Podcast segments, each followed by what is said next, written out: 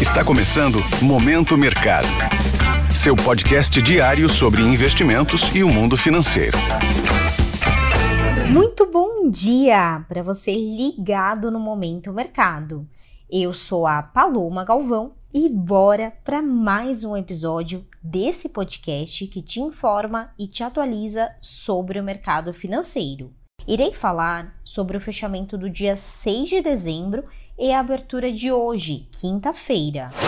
Cenário internacional. No exterior, o dia foi marcado pela volatilidade e as bolsas americanas fecharam em queda.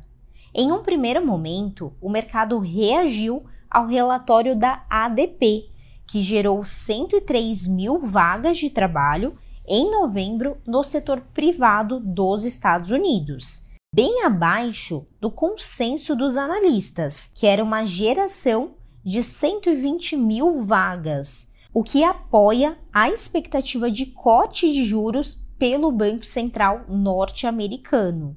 Mas o otimismo reduziu com o passar do tempo. Entre os setores, a maior queda foi mais uma vez de empresas de energia, pressionadas pela baixa do petróleo. Entre os índices, o Dow Jones caiu 0,19%, o S&P 500 recuou 0,39% e o Nasdaq, que é o mais exposto à tecnologia, teve uma queda de 0,58%.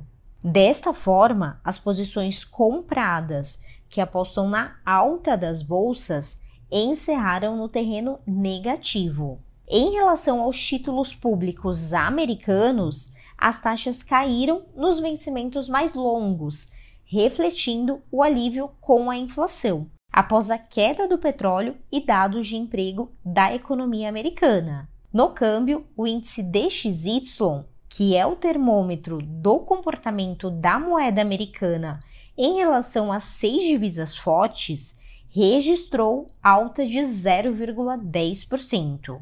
No petróleo, os contratos futuros da commodity fecharam em queda, pressionados pela visão de que os cortes de oferta da OPEP+, Organização dos Países Exportadores de Petróleo, serão insuficientes para manter o mercado apertado. Cenário nacional. Por aqui, o dólar encerrou o dia em queda, recuando 0,47%, com os investidores sustentando as apostas em redução de juros na economia americana. As alocações compradas ou expostas à variação cambial fecharam no vermelho. Na renda fixa, os juros futuros operaram em baixa nos principais contratos, seguindo dados mais benignos sobre a inflação no quadro internacional. Assim, as posições tomadas, que apostam na alta dos juros futuros, encerraram em baixa. Na bolsa, o Ibovespa teve queda de 1,01% e encerrou aos 125 mil pontos.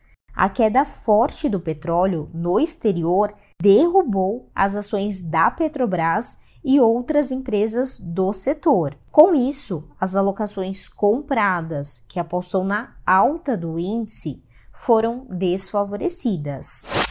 Pontos de atenção. A agenda do dia traz o parecer à imprensa da Lei de Diretrizes Orçamentárias, LDO de 2024. Na zona do euro, fique atento à leitura final do Produto Interno Bruto, o PIB do terceiro trimestre. Nos Estados Unidos, teremos a divulgação de dados semanais de desemprego.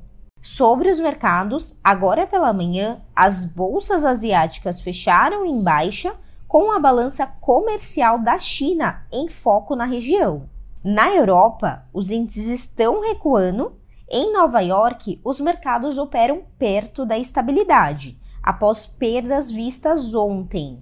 Desta forma, termina o Momento Mercado de hoje. Agradeço a sua audiência, bons negócios, um excelente dia e até a próxima. Valeu!